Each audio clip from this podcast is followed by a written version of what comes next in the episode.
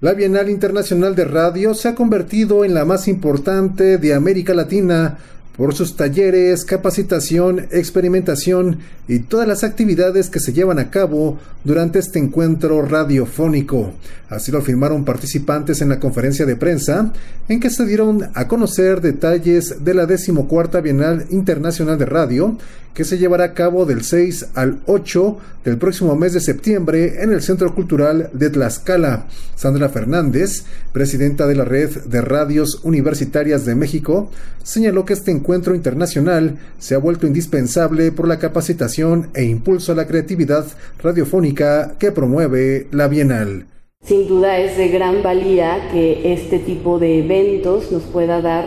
eh, capacitación constante para ir de la mano pues, con nuestras radios contemporáneas. Es muy importante apuntalar a la radio universitaria para fortalecerla, para reconocerla, hacerla más visible en tanto, Fernando Sánchez, presidente de la Red de Radiodifusoras y Televisoras Educativas y Culturales de México, señaló que por sus características esta Bienal de Radio es la más importante de Latinoamérica. Para la red es muy importante que haber participado y que los integrantes de la red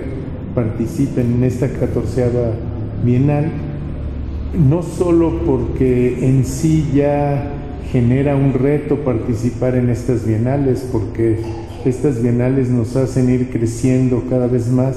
sino porque también todo el entorno de los de la capacitación que tienen pues hace que los integrantes de nuestros sistemas públicos de todo el país pues tengan un acceso a, a cuestiones que difícilmente podrían tener en otros elementos. Por eso para nosotros es sumamente importante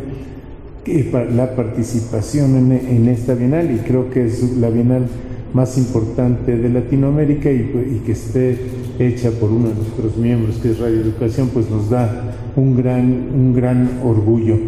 En el concurso internacional de producciones radiofónicas de esta bienal se inscribieron más de 680 producciones de 21 países. Yesenia Cárdenas, vicepresidenta de radio de la red, señaló que este concurso se ha consolidado a lo largo de los años y en él participan académicos, estudiantes y profesionales de la radio. Cárdenas agregó que en la evaluación de estos programas participaron expertos de la radio que los trabajos realizados fueron evaluados de forma profesional, eh, valoraron la creatividad y la calidad de cada propuesta radiofónica con el firme propósito de enriquecer el conocimiento, además de fomentar el diálogo, el análisis y la formación en la industria radiofónica. También cabe destacar que una de las características más enriquecedoras de este certamen es su alcance internacional, como ya vimos la participación de varios países que están participando con diversas producciones radiofónicas.